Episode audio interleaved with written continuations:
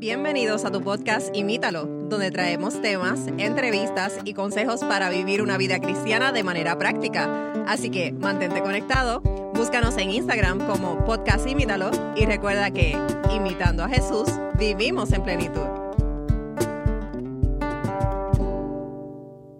Un saludo tengan todos y bienvenidos a un episodio más de nuestro podcast Imítalo. Estamos felices que se hayan podido um, sacar parte de su tiempo para compartir con nosotros, ¿verdad? Estamos siempre uh, con ustedes, Matthew. Saludos, saludos a todos. Magdiel. Hola amigos. Y por supuesto, Kaylin. Y hoy traemos un tema muy... ¿Qué? Interesante, Interesante. muy interesante. Ah, vamos a estar hablando de algo que por lo menos para mí fue una, una inquietud personal um, y discutimos aquí y, fue un tema bien interesante y queremos compartir con ustedes.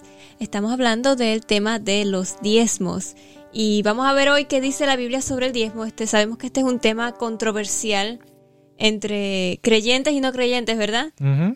Todo el mundo habla del diezmo, so esperamos hoy poder contestar eh, inquietudes y preguntas y aclarar ah, algo sobre este tema. Sí, yo creo que podemos empezar con lo más básico, que, Claro. que es el diezmo. ¿Qué, qué es el diezmo, Mike Deal? Sí, eh, y queremos eh, en este episodio mantenernos dentro de la línea de lo práctico, porque como tú bien decías, Kaylin, es un tema un poco controversial eh, y, y a veces es difícil de hablar, hay distintos puntos de vista. Eh, eh, incluso a veces a los cristianos nos miran mal por esto. Dicen, mira estos locos cómo, dinero. cómo dan dinero a, a esos pastores y se están enriqueciendo. Entonces, necesitamos entender bien cómo es que funciona y qué es el, el diezmo para que, para que no seamos víctimas de eso y, y, pues bueno, pues podamos entender en realidad, porque es algo que evidentemente está en la Biblia. Dios habla de eso. Entonces, bueno, pues ¿cuál es el, cuál es el deseo de Dios? ¿Cuál, qué, qué quiere Dios con esto? Entonces, para entenderlo mejor, necesitamos partir por ahí, pero mantenerlo en lo práctico y cómo, cómo lo aplico yo a mi vida eh, eh, personal y cómo me ayuda a crecer como cristiano, ¿verdad? Eh, y, y contestando tu pregunta, Kelly o, o Matthew, eh, de qué es, eh, qué es el diezmo, ¿verdad? Mm, lo vamos a ir contestando durante todo el episodio, vamos a ver textos que hablan de cómo qué es el diezmo y todo eso, pero básicamente el diezmo es la décima parte. Diezmo viene de diez, de décima, así que todo lo que sería, eh, sería el 10% de todo lo que yo gano, ya sea o todo lo que se me entrega o todo lo que tengo, de eso tengo que, eh, dar el 10%. Así que básicamente, eh, sin entrar en mucho detalle, eso es lo que significa diezmo. Y entonces, ¿por qué es que Dios establece el sistema del diezmo? ¿Cuál fue el propósito en el Antiguo Testamento, que, que es donde primero se menciona? ¿Cuál fue el propósito de establecer el diezmo? Eh, obviamente eh, es difícil a veces saber cuál es el propósito de Dios, ¿verdad? Eh, decir, oh, Dios, Dios tenía esto como propósito. Sin embargo, si vamos a hablar del uso, propósito, quizás, el- el- Sí, claro. bien como cuál, y ¿por qué fue que se estableció? sí, pero si habláramos de cuál es el propósito de Dios, y esto ya es interpretación mía, pienso que, y vamos a hablar de los beneficios del diezmo al final, así que les invito a que no se, no se vayan, escuchen el episodio hasta el final, porque esa es la parte más importante. Pero pienso que el, pe- eh, el primer objetivo de Dios no es, no es nadie más, sino que yo mismo como ofrendante. Yo mismo como el que estoy dando el diezmo tiene eh, un efecto en mí. Así que, ¿cuál es el objetivo del Dios? Prepararnos de, de cierta forma y, y vamos a ver los beneficios, no quiero adelantarle nada, pero, pero tiene que ver más conmigo que con las demás personas.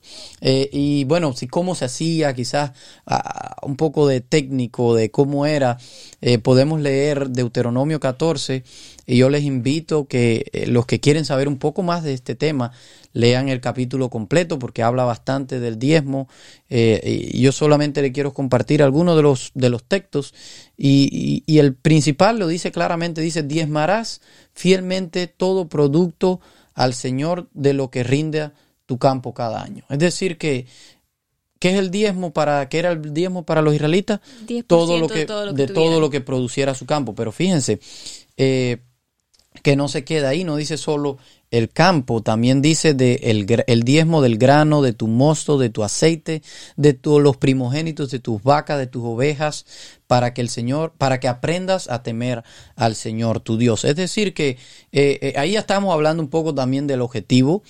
Eh, pero te, se diezmaba todo, no solo se diezmaba el grano. Y, y obviamente estamos hablando en una comunidad eh, que, so- que eran Que eso agrícolas. era todo lo que tenían. Exacto, eran Ese agrícolas, cultivaban, tenían ganado, eso era lo, lo que ellos, por lo tanto, eso era eh, lo que ellos diezmaban. Y algo bien interesante viene a continuación y dice que sí, no se lo voy a leer textual, pero ustedes lo pueden leer ahí a continuación del versículo 24. Dice que si el camino es muy largo, pues dice, y no puedes cargar todas esas cosas, porque imagínense, era todo lo de un año. Porque había que llevarlo a un lugar específico. Había que llegarle a un lugar específico, por eso el, el versículo dice, eh, más si el camino es muy largo para ti, que seas incapaz de llevar el diezmo porque está muy lejos al lugar donde el Señor tu Dios escoja para poner allí su nombre. Es decir, ahí está diciendo al lugar que Hay un Dios lugar escogió, escogido. Hay un lugar.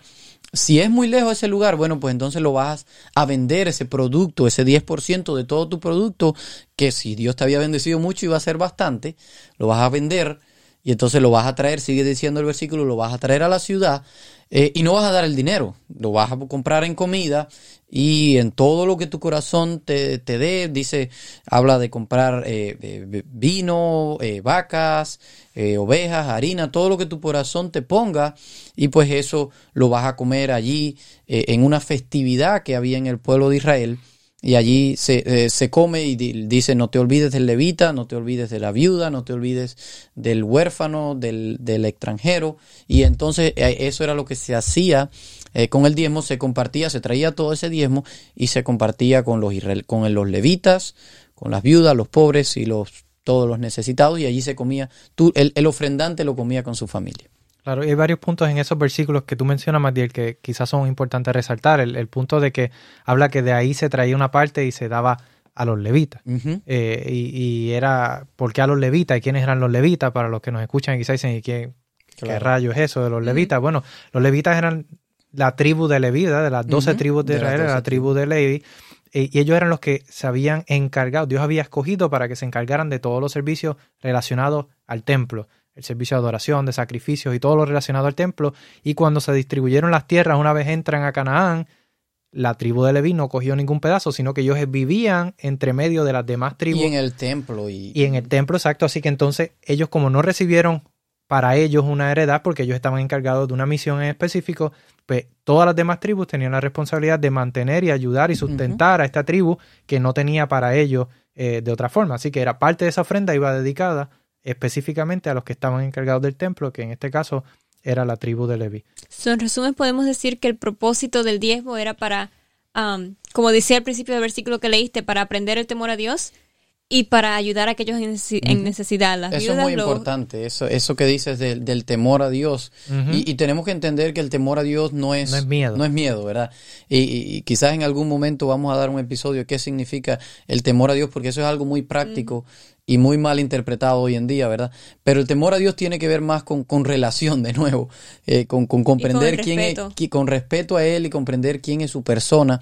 Entonces eso le iba a enseñar, el diezmo le iba a enseñar esto eh, a- al pueblo de Israel. Y sí, eh, hay, otro, hay otro texto muy importante que nos habla del diezmo y es otro capítulo que habla bastante del diezmo. Les invito también a que los lean en sus casas y es número 18. A partir del versículo 21 habla toda una serie de versículos sobre el diezmo, pero aquí para que vean nuevamente que dice, y he aquí que yo he dado a los hijos de Leví todos los diezmos de Israel por heredad a cambio de su ministerio, en el cual sirven el ministerio de la tienda de reuniones o el ministerio del templo, ellos servían en los templos. Eh, y otra parte, ya en el versículo 28 dice, así también vosotros presentaréis al Señor una ofrenda, y está hablándole aquí a los levitas de vuestros diezmos que recibisteis de los hijos de Israel, y ellos y de ellos daréis ofrenda del Señor al sacerdote Aarón. Es decir, el ofrendante traía su diezmo de todas las de todas las cosas. Y ahí en el templo y, y en el Israel en el lugar donde Dios había escogido pues al menos se le daban eh, eh, cuatro usos yo puedo ver por estos versículos al diezmo. Y tiene que ver que primero una parte era para los levitas eh, para los que servían en el templo, otra parte era para esa festividad donde comías tú, tu familia y todos los todo el pueblo de Israel, otro era para los necesitados, dice, no te olvides de los necesitados, de las viudas, de los huérfanos, de los pobres, y ahí también ellos se beneficiaban de eso, y otra parte era para el sacerdote, para el sumo sacerdote Aarón, que era también parte de los levitas, pero él era el sumo sacerdote en ese momento, es decir que... Sí, que eran varias ofrendas que se sacaban. Exacto, del diezmo se distribuía eh, eh, en, en varias partes. Ok, y entonces hablamos, ¿verdad?, de, de, este sistema eh, que más bien vemos eh, en el Antiguo Testamento, versículos del Antiguo Testamento. ¿Cómo entonces eso se remonta ya al Nuevo Testamento eh, y, ¿verdad?, ya de ahí entonces a nuestros tiempos. Pero ¿cómo ¿Cómo podemos ver esto en, el Nuevo Testamento? ¿Será que este concepto es solamente para el Antiguo Testamento? Porque casi todos los versículos que conocemos acerca de los diezmos y las ofrendas, que normalmente se comparten en la iglesia, Malaquía y demás, son versículos del Antiguo Testamento, ¿verdad? Que Malaquía casi todos se lo saben de memoria y se traigan los diezmos a la alforía y alimento mi casa, ¿verdad? Y, y eh, son, son, Malaquía 3.6, por si lo quieren buscar. Son versículos que son más bien de del Antiguo Testamento. 3.6 al, sigue por ahí por abajo. son 8, sí. 8, sí, 3.6, más o menos. Pues, así que son varios versículos, pero la mayoría son del Antiguo Testamento. Y el Nuevo Testamento, ¿habrá referencia? Eh, ¿Se invalida entonces esto en el Nuevo Testamento? Claro, a mí hay algo que me gusta decir siempre que hay como una comparación o estamos viendo el Antiguo y el Nuevo Testamento, y es que eh, eh, todo lo del Antiguo Testamento sigue en validez. Dios no dio ninguna ley para después ser abolida. Eh, obviamente los tiempos cambian y hay ciertas cosas que deben de ir siendo eh, eh, modificadas para que funcionen, porque Dios le gusta las cosas que funcionen y no lo que no funciona. Pero los principios siguen siendo. Pero los principios no cambian, sus leyes no varían. y es decir que Jesús mismo lo dijo clarito, dijo, yo no he venido a abolir no he venido a cambiar nada de lo establecido, yo he venido a cumplirlo. Entonces, yo sé que hoy en día ya no, ya no hacemos, vamos a decir, porque pueden algunos pensar, bueno, y los sacrificios que se hacían en aquel entonces, ya hoy no se hacen. Bueno, ya hoy no se hacen los sacrificios, nosotros no hacemos un sacrificio visible de matar a un cordero, pero técnicamente, eh, cuando nosotros pecamos, ¿qué tenemos que hacer? Ir al cordero, que sí, eh, tenemos que arrepentirnos, pero yendo al cordero que pagó por nuestro pecado, que es Cristo, que un solo sacrificio de él fue suficiente para nuestro pecado. Es decir, que técnicamente eh, en el cielo sigue ocurriendo, aunque Jesús no, no vuelve a morir, obviamente Jesús murió una vez por todas, dejar eso claro, pero, pero ese, sigue. resultado, ese. Exacto. E, e, es, como, es como si nosotros todavía. Jesús lo único, en el Antiguo Testamento era solo un símbolo, ¿verdad? De apuntando a Jesús. Bueno, ahora ya el símbolo está claro, es Jesús. Bueno, cuando yo peco, ¿qué tengo que hacer? Pues ir a Jesús, que ya pagó por ese pecado y, y él nos acredita. y él nos acredita. Es decir, que técnicamente sigue pasando lo mismo. Pero con los diezmos. Con los diezmos Claro, con los diezmos entonces, ¿qué, eh, eh, ¿qué pasa? Hay poca referencia, como tú decías, en el, en el Nuevo Testamento, pero por cierto, hay, sí hay referencia. Y, y, algo que queremos dejar claro desde el principio es que el pueblo de Israel, la iglesia primitiva, era una iglesia dadivosa. Y es un principio que vemos claro en la Biblia, es que hay que dar y, dar abundantemente. Así que eh, eso tiene que estar claro. la forma en que se hace, eso bueno, puede, puede variar, pero, pero que lo que es un principio bíblico es dar. Y quizás pudiéramos compartir algunos textos del Nuevo Testamento que nos ayuden a comprender cómo quizás funciona en el Nuevo Testamento y cómo quizás funciona hoy. Y hay algo que, hablando en el hecho de que Jesús no vino a abolir y, Jesús reconoce el, sistema de los diezmos y las ofrendas en el Nuevo Testamento, hay un versículo en Mateo 23.3 donde Jesús está precisamente señalándole a los escribas y fariseos diciéndole, ustedes dan el diezmo y la ofrenda.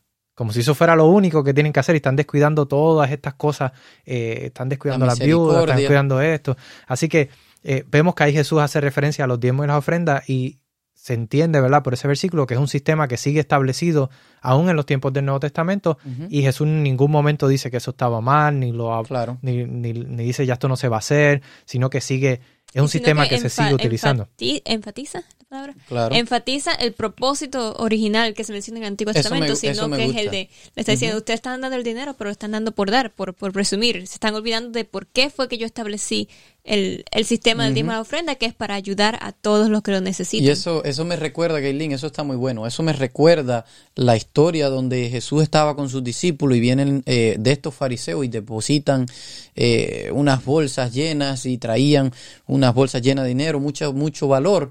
Y, y le dice Jesús, ¿ustedes ven eso? Miren esta viuda que está dando una sola monedita, está dando más.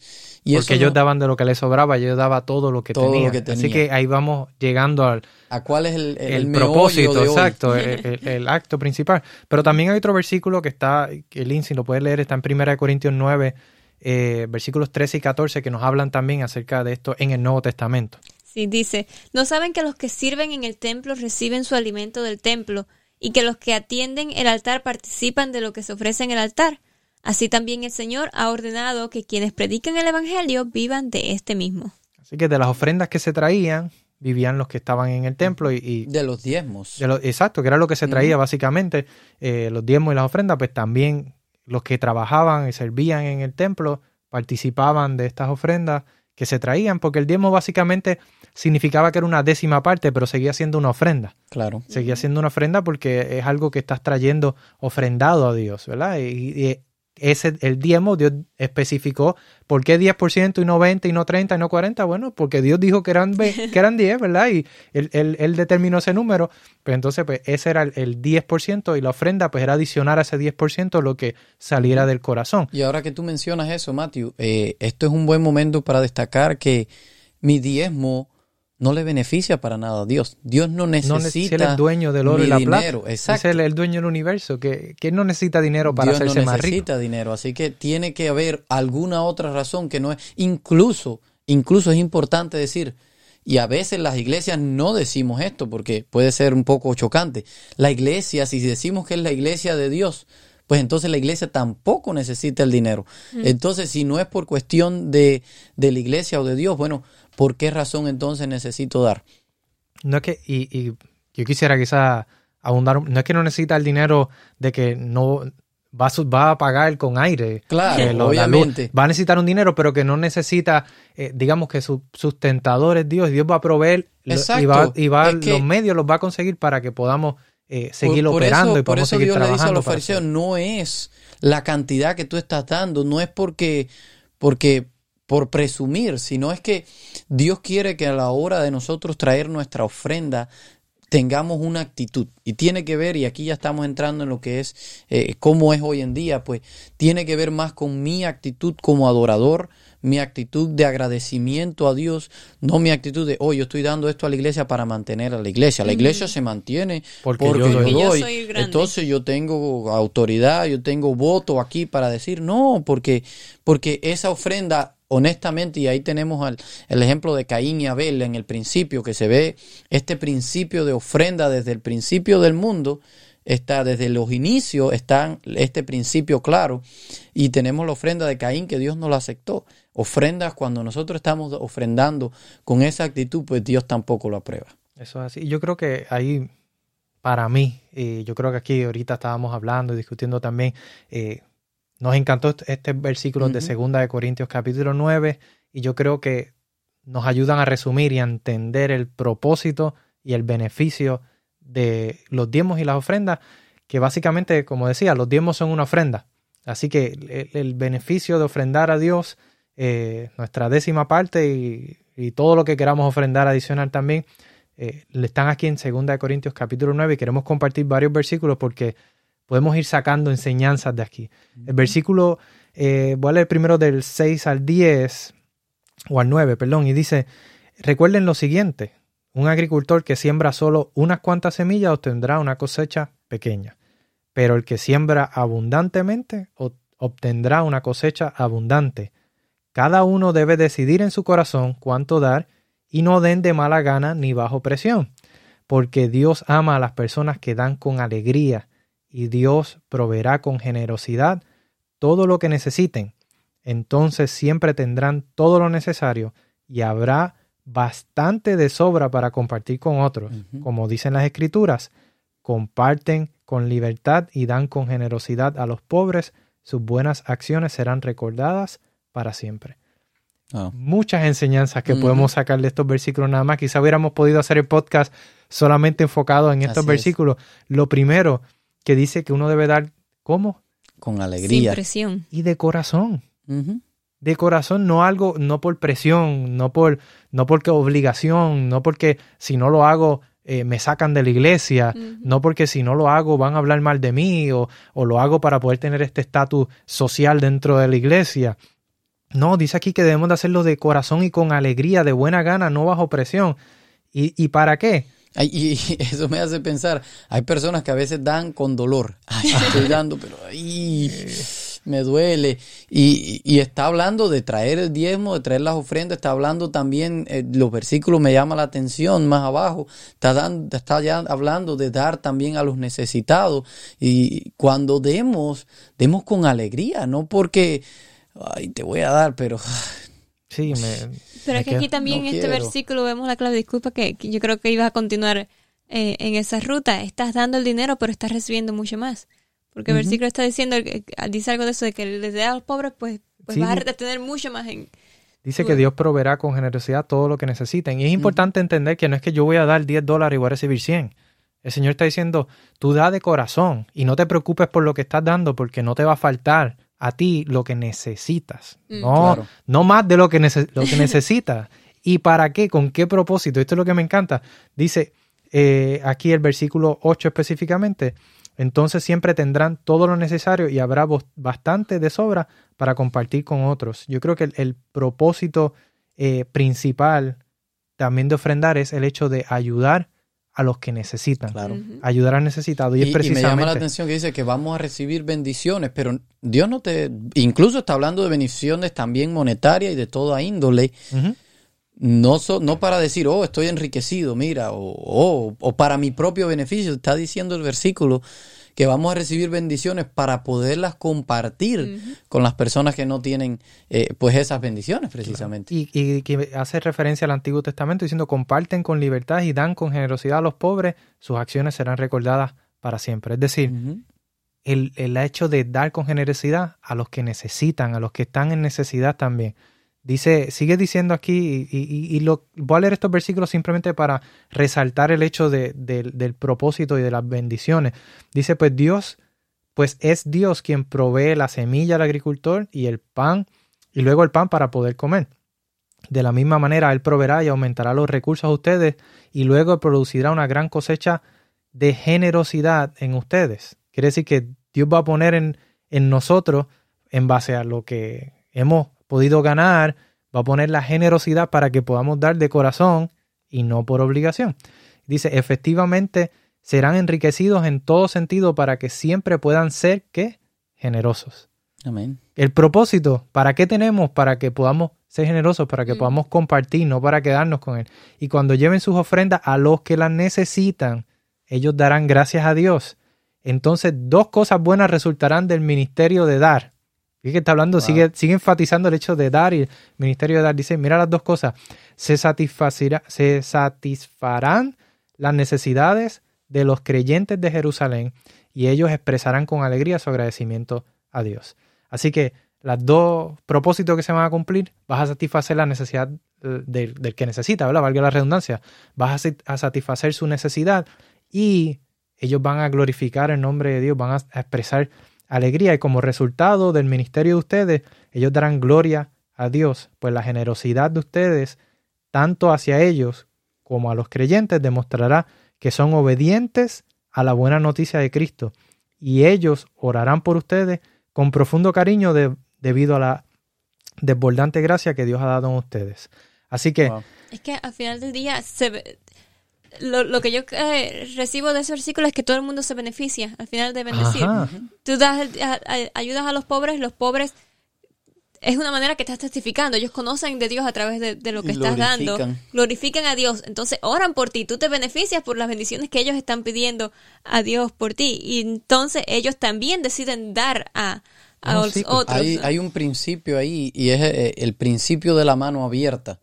Y es que si tú tienes la mano cerrada y no dejas, no sueltas nada, pues a la vez está cerrado para recibir también. No te ponen tu mano nada. está cerrada. Es decir, cuando tú abres tu mano para dar, también abres tu mano para recibir más bendiciones de Dios. Y ahí es donde está lo, lo bonito Y- de esto. Como decía Kelly, es una cadena. Tú recibes más, das más y se glorifica más el nombre de Dios y sigue recibiendo y dando. Y yo creo que ese, ese es el fin, esa es la alegría, poder saber que con lo que yo estoy dando no simplemente estoy, ah, cumplí, marqué un, un, checkmark, eh, una marquita, eh, ya logré esto, alcancé esto, o, o mira, ahora puedo lograr alcanzar el cielo, o, o la iglesia debo de tener este estatus social. No, estamos dando para ayudar y beneficiar al que lo necesita.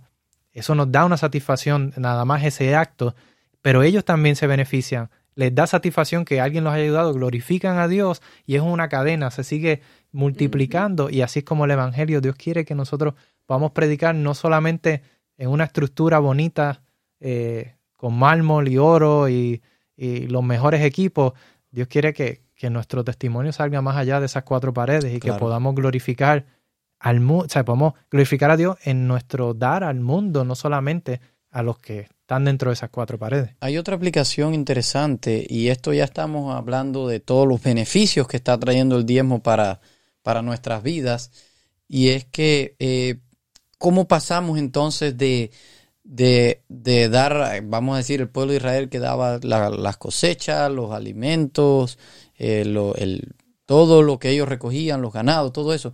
Obviamente hoy en día eh, somos una sociedad donde vivimos en ciudades, donde no hay muchas personas que sean granjeros y, que cosechen. Así que obviamente del pueblo también cambiaba eso por dinero.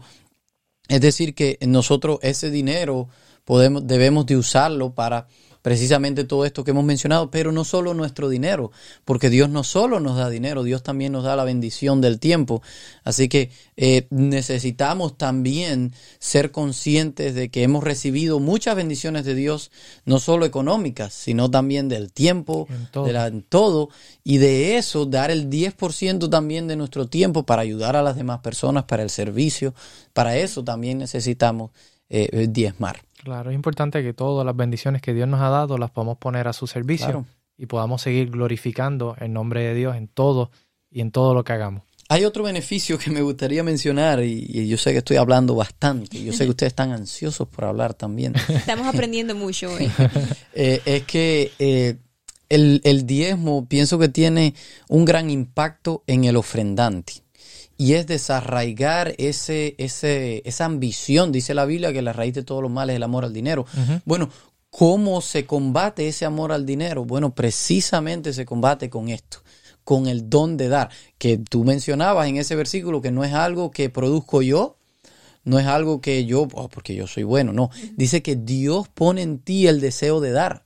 Es decir, que cómo desarraigamos ese de amor al dinero, a las cosas terrenales, a las cosas materiales. Bueno, pues precisamente de dar. Y las riquezas las recibimos para precisamente dar. Así que ese es otro beneficio que encontramos en dar. Eh, y quisiera terminar con eh, rápidamente con el versículo de Malaquías 3.10 que dice, traigan íntegro el diezmo para el fondo del templo y así habrá alimento en mi casa. Me prueben esto, dice el Señor Todopoderoso, y vean si no abro las compuertas de los cielos y derramo bendiciones sobre ustedes hasta que sobrebunde. Así que, amigos, la enseñanza de eh, el episodio de hoy es que necesitamos ser agradecidos. Dios Amén. quiere bendecirte pero quiere que tú seas un canal de bendición. Dios quiere que tú estés, eh, Dios quiere bendecirte a ti, pero también quiere bendecir a los demás y quizás eso lo va a hacer a través de ti. Eh, quizás no te preocupes tanto por el cómo, Por la cantidad. por la cantidad, sino preocúpate por tu actitud, por porque Dios ponga en tu corazón esa forma de hacerlo, esa forma de, de- de llevarlo, de cómo lo vas a hacer. Pero en la Biblia también es clara, no te olvides de las personas necesitadas, no te olvides de los que sirven en el templo, no te olvides de los necesitados. Y, y así Dios va a derramar bendiciones.